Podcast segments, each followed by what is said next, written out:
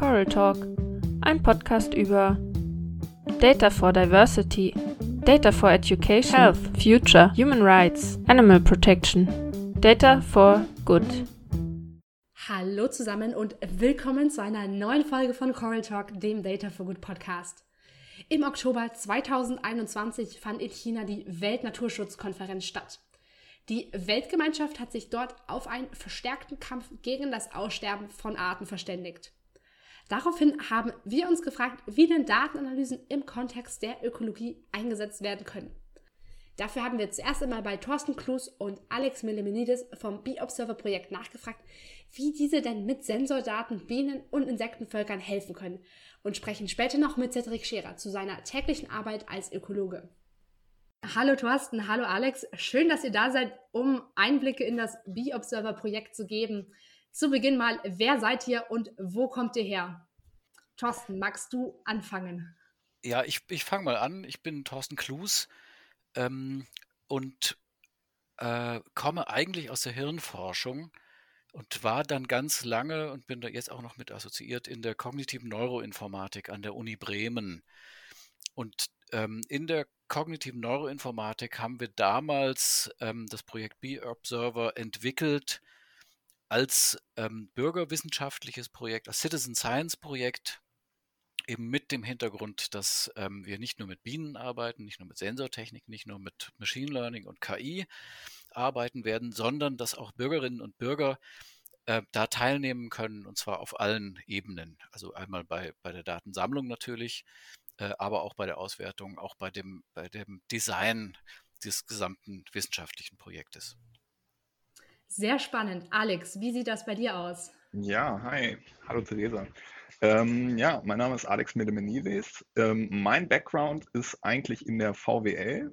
Ähm, ich habe lange im Finanzsektor gearbeitet und habe dann so in den letzten Jahren von 2018 bis 2020 äh, habe ich neben der Arbeit noch einen zweiten Master gemacht, so im breiteren Data Science Bereich, um mich noch ein bisschen breiter aufzustellen. Und bin dann irgendwie zu, durch Zufall zu Cor Correlate gekommen. Ähm, über Meetup. Und äh, dann habe ich einmal ein, ein, Treffen der Ortsgruppe mitgemacht. Und äh, dann hat sich in den nächsten Wochen zufällig ergeben, dass ich dann doch noch ein Masterarbeitsthema brauchte und habe den André von äh, Correlate Rhein-Main angesprochen. Und dann bin ich irgendwie bei B-Observer gelandet. Ähm, da lief das äh, Projekt aber schon, aber das hat sich dann gut ergeben und ähm, ja. Ihr habt das jetzt beide schon angesprochen, das Bee-Observer-Projekt. Was genau ist das denn jetzt und was bewirkt das auch gesellschaftlich? Also die, die Grundidee war damals, ähm, dass wir gerne mit Sensorik in Bienenvölkern messen wollen. Dass wir als Zentrum haben, wir haben Sensorik, die ist eigentlich triviale Sensorik, ähm, nichts fancy eigens entwickeltes, sondern Dinge, die man einfach so kaufen kann und zusammensetzen kann. Und da machen wir Messungen in Bienenstöcken, also während die Bienen da ihre äh, Aktivität machen. Und da können wir dann über die Datensammlung äh, ganz viel lernen. Das mündete dann, also diese, diese zentrale Idee mündete dann in den B-Observer eben und äh, warum das Ganze eben mit diesen vielen Sensoren, die keine besonderen Sensoren funktioniert, ähm, das wird, glaube ich, auch nochmal einleuchtender, wenn man ähm, meinen Hintergrund als Hirnforscher ähm, betrachtet. Denn so einem Gehirn kann ich ja auch nie richtig beim Denken zugucken. Ähm, das heißt, ich brauche mhm. immer irgendeinen indirekten Weg, wie ich äh, sagen kann, was hat das Gehirn gerade gemacht. Eins davon ist das EEG. Da klebe ich ganz viele Elektroden auf den Schädel auf. Und was häufig vergessen wird, ist, dass eine so eine Elektrode total dumm ist. Die, die hat ein ganz schreckliches messtechnisches, äh, ähm, fürchterlich schle schlechtes Signal. Die sagt mir überhaupt nicht, was das Gehirn darunter macht. Wenn ich aber jetzt ganz, ganz viele davon nehme und wenn ich die kombiniere, und ähm, dann mit klugen Algorithmen auswerte, dann kann ich plötzlich eben sagen, in dieser Summe der vielen hundert ähm, Sensorkanäle, Elektrodenkanäle in diesem Fall, äh, steckt eine Information ähm, über die Aktivität des Gehirns. Und äh, die Elektrode selber, der einzelne Kanal, ist irgendwie ein Puzzlestück. Ich sehe noch nicht, was da gemessen wird, aber wenn ich sie alle zusammentue, dann gibt es ein Bild. Und so ähnlich machen wir das auch in den Bienenvölkern. Wir haben diese vielen Kanäle Und wenn wir diese vielen Kanäle zusammenpuzzeln, im einzelnen Kanal ist es alles noch eine, ein Temperatursensor, äh, äh es gibt mir eben eine Temperatur aus. Das ist noch nicht weltbewegend. Wenn ich aber eben die vielen Sensoren gemeinsam betrachte und all diese Puzzlestücke zusammenfüge, dann kann ich plötzlich Aussagen treffen ähm, über das, was die Bienen da gerade machen, wie es den Bienen da gerade geht. Also was die Sensoren genau sind, äh, man hat sich dann am Ende geeinigt auf mehrere Temperatursensoren, einen Feuchtigkeitssensor und eine Waage. Also diese Daten hätte man und kann sie dann natürlich auch noch kombinieren mit irgendwelchen externen Daten, wenn man noch äh, den Standort weiß. Und warum sind jetzt die, die, die Dinge, die ich mit diesen, mit diesen Sensoren messen kann, so interessant für euch? Äh, was, um vielleicht noch ähm, zu ergänzen, was Thorsten gesagt hat, man kann nicht äh, dem, dem Organismus so zugucken, äh, darf man häufig auch gar nicht. Also im, äh, also ich denke, die, die Bienen fühlen sich gestört, aber halt auch im Winter ähm, würde man halt auch das, das äh, Mikroklima in so einem Bienenstock stören und das wäre dann lebensgefährlich für die, ähm, für die Bienen. Das heißt, die Imker haben häufig gar nicht die Möglichkeit, so genau zu beobachten, was so zwischen, zwischendurch passiert. Aber jetzt so für, für eine Laie, warum, warum ist das mit einer Waage, warum ist das Gewicht, warum ist die Temperatur, warum ist das wichtig, das über einen Bienenstock zu wissen? Das kann ich dir ähm, beantworten. Und zwar, ähm, also das, diese, die Daten, die wir über die Sensorik bekommen oder über den, den, das Sensorset, was wir jetzt haben, ähm, die können biologisch interessant sein, die können auch imkerlich interessant sein. Klar, eine Waage sagt einem zum Beispiel etwas ähm, über die Menge an Honig oder die Menge an Nektar, die eingetragen wird. Das ist das, was, was die für den Winter äh, auf die hohe Kante legen.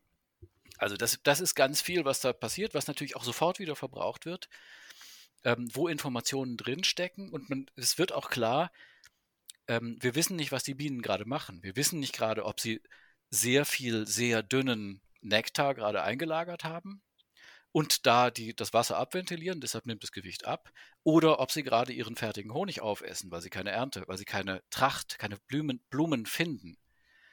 Äh, und dafür brauchen wir die anderen Sensorkanäle. Das heißt, es steckt dieses Puzzlestück in der, in der Information des Gewichtes drin, aber ähm, nicht eindeutig.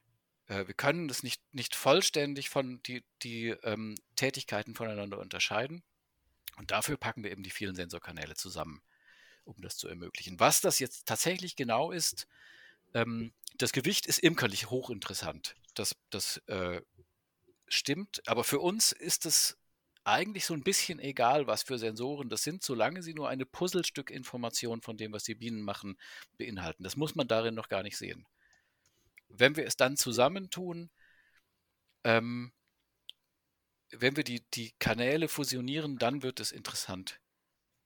Ähm, ich bringe uns nochmal auf die andere Spur, ähm, warum das wichtig ist. Äh, ich gehe mal in die Richtung der, der Forschung, ähm, weil man möchte ja auch, äh, es geht ja jetzt nicht nur als, äh, um, um eine App für Imker, äh, sondern man möchte ja auch ein bisschen Forschungsdaten generieren für die Bienenforschung. Und ähm, der Hintergrund ist, die, also es sind ja alles europäische Honigbienen, denen geht es eigentlich gut. Aber man möchte, so wie ich das verstanden habe, ähm, ja auch von der Honigbiene etwas auf andere Wildbestäuber äh, schließen, weil andere Insekten sind häufig ähnlich organisiert oder sind ähnlichen Umwelteinflüssen ausgesetzt. Ähm, und so möchte man dann eventuell dann in der fernen Zukunft halt auch äh, Auswirkungen von ähm, Pestiziden oder industrieller Landwirtschaft generell ähm, halt ein bisschen erforschen. Bevor wir jetzt nochmal so auf die, die eure Erkenntnisse eingehen und wie ihr das jetzt auch genutzt habt, was ihr gerade schon sehr spannend angedeutet habt. Welches Problem gab es denn, das jetzt mit den Datenanalysen gelöst werden konnte und wie, wie kommen jetzt da die Daten genau ins Spiel? Ihr habt, ihr habt da die Sensoren, ihr habt letztlich die, die aufgezeichnet. Was ist dann danach passiert? Genau, ähm, also was wir noch nicht erwähnt haben, ist, dass äh, neben den Sensoren gibt es noch ähm, eine App, die die Imker benutzen können. Und dann, wenn sie dann regelmäßig, ich glaube einmal, einmal die Woche in der Saison, Thorsten, dann bei ihren Bienenstöcken vorbeigehen, dann, dann können sie dann nachher auch noch äh, ihre Beobachtungen oder ihre imkerlichen Tätigkeiten dann da noch festhalten. Also so hätten wir dann noch eine zusätzliche Datenquelle, als, als Labels zum Beispiel für bestimmte Machine Learning-Anwendungen. Genau, und was man zum Beispiel damit machen kann, ist, man könnte halt irgendwelche Anomalien ähm, erkennen. Ähm, was ich zum Beispiel in meiner Masterarbeit gemacht habe, war, äh, ich habe äh, einen Algorithmus auf Basis von Entscheidungsbäumen entwickelt, wo man dann relativ zeitnah erkennen kann, ob so ein Bienenvolk ausschwärmt. Wir können schon äh, typische imkerliche Fragestellungen ähm, damit adressieren. Das ist eben einerseits, äh, haben die Bienen Krankheiten? Das ist schön, wenn man das möglichst früh erkennt und wenn man möglichst früh darauf eingehen kann, dann kann man die, die Bienen eben tatsächlich noch retten. Äh, das Schwärmen ist ein zentraler, das hat Alex schon gesagt, ist ein zentraler Vorgang ähm, einerseits in der Bienenbiologie, weil sich die Völker auf diese Weise reproduzieren. Andererseits ist es imkerlich ähm, eine ganz wichtige Sache, weil in unserer modernen Imkerei oder in der Imkerei der letzten 100 Jahre beschäftigen sich die Imker unglaublich viel damit, diesen Schwarmvorgang zu verhindern, weil sie eben die Hälfte der Bienen nicht verlieren wollen, weil sie dann sagen, das ist ja mhm. dann auch, sind ja, das hat ja auch mit Umsatzeinbußen zu tun, wenn die Bienen weg sind. Ähm, und diese Maßnahmen, um das Schwärmen zu verhindern, sind schon so ein bisschen grausam. Das, das da wird dann schon jede Woche reingeguckt. Da, wo die neuen Zellen für die zukünftigen Königinnen dann angelegt werden, das kann man finden. Die sehen speziell aus. Die werden einfach zerstört. Die, die Königinnen werden getötet, bevor sie geschlüpft werden.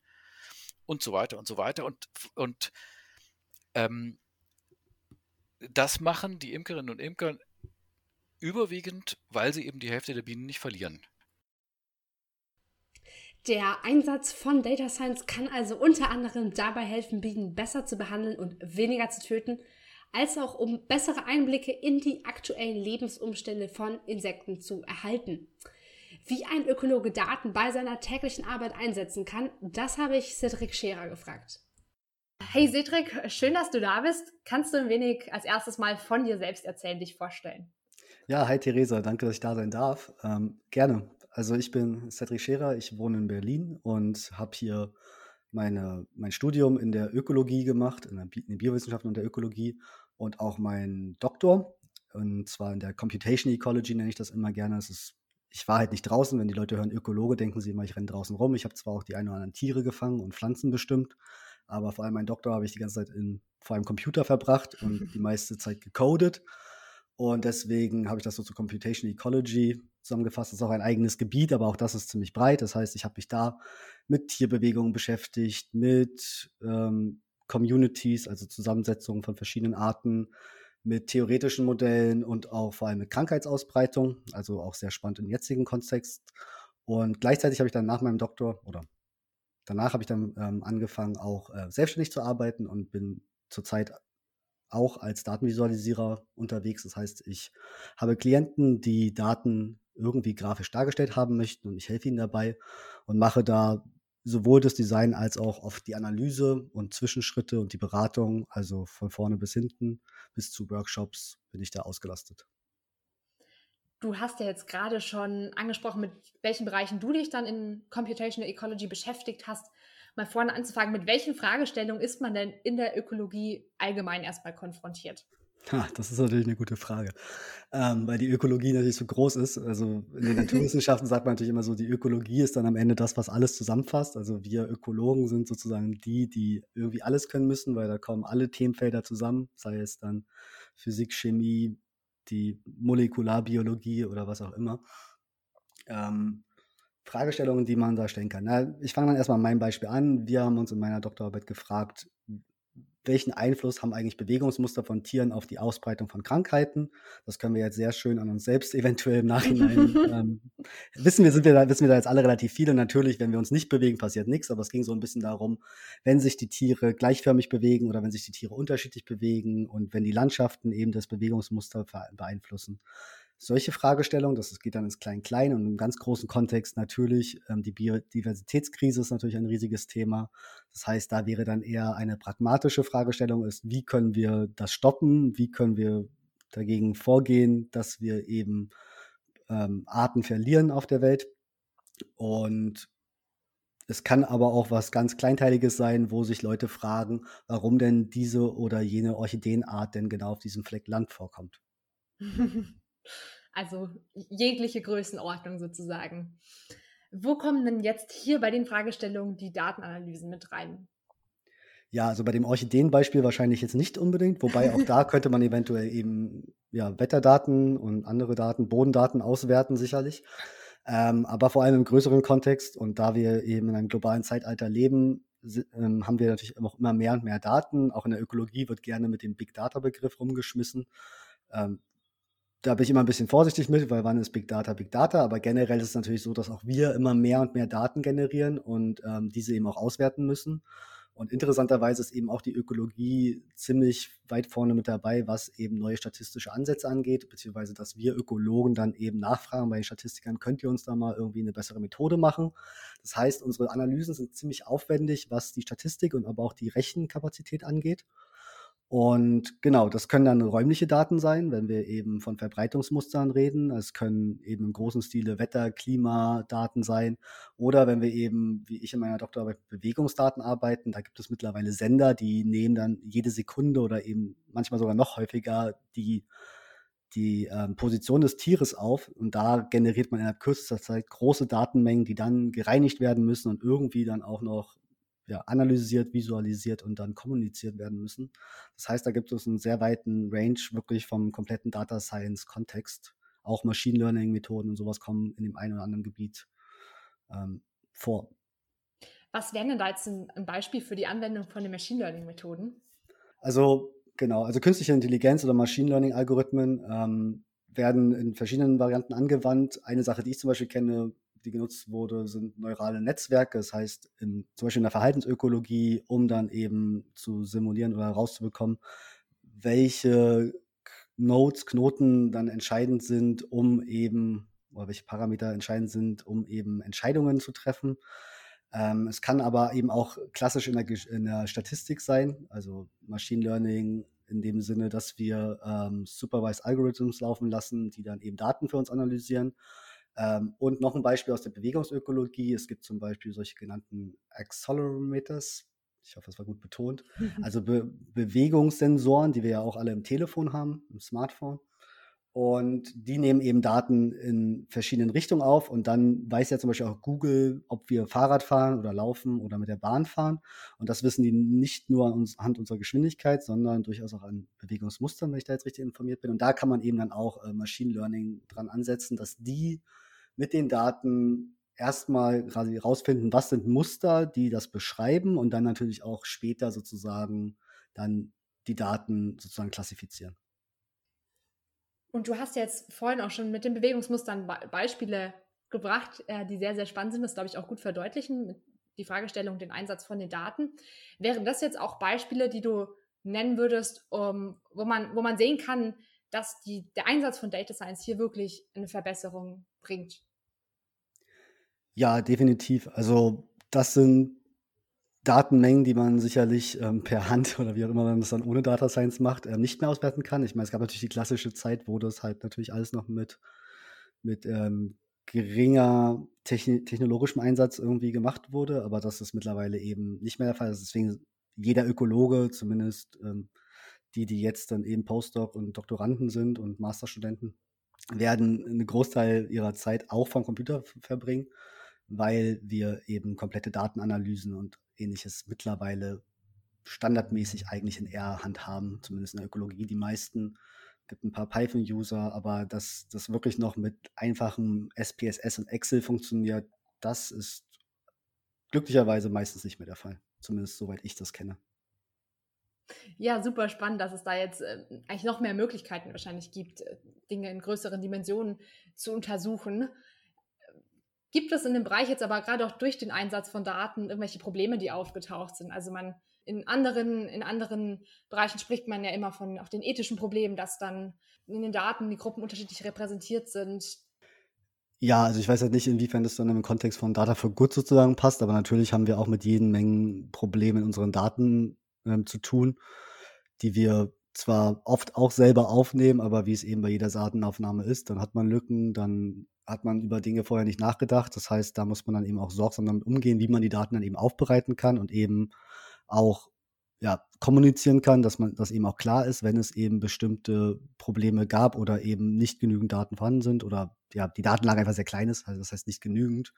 Ähm, also ein Beispiel zum Beispiel ist, wenn wir halt Tiere besendern, würden wir natürlich gerne hunderte Tiere besendern, aber erstmal muss man die Power haben an Leuten und an Geld für die Sender an sich. Und dann muss man gleichzeitig auch noch Tiere haben, die man eben an diesen Mengen fangen kann. Das heißt, wenn wir eben dann Füchse fangen oder ähnliches, dann wird dieses Unterfangen ein bisschen schwierig und dann haben wir eben kleine Stichproben. Und mit diesen Stichproben muss man dann eben aufpassen, dass man dann nicht zu sehr verallgemeinert und dass man dann immer sich bewusst macht, dass wir hier eben mit wenigen Individuen zum Beispiel arbeiten. Das wäre jetzt so ein ethischer, ethisches Ding.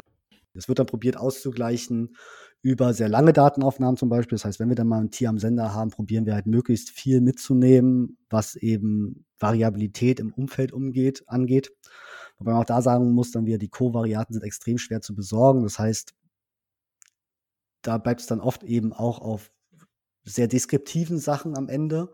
Und deskriptiv kann man da sicherlich bleiben, auch wenn man kleine Stichproben hat. Man muss halt aufpassen, dass man nicht zu sehr verallgemeinert.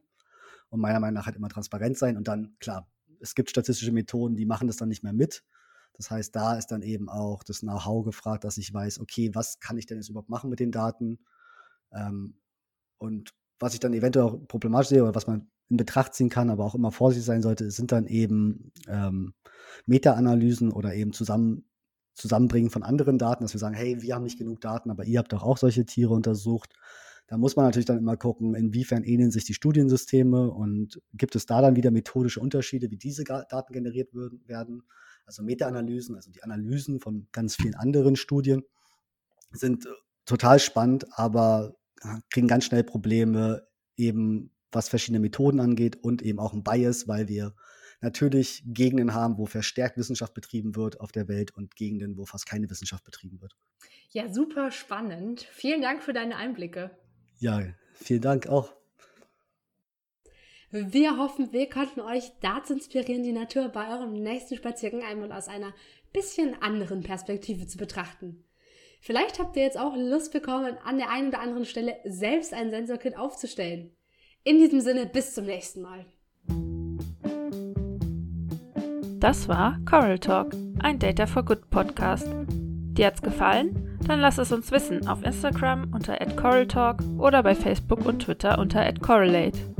Abonniere uns auch gerne auf der Podcast-App deiner Wahl oder lass uns eine Bewertung bei iTunes da. Redaktionsteam Jasmin Klassen, Lisa Görke, Camille Kundas und Theresa Kriecherbauer. Der eingespielte Jingle ist Hey Mercy von Piers Murphy. Bis zum nächsten Mal.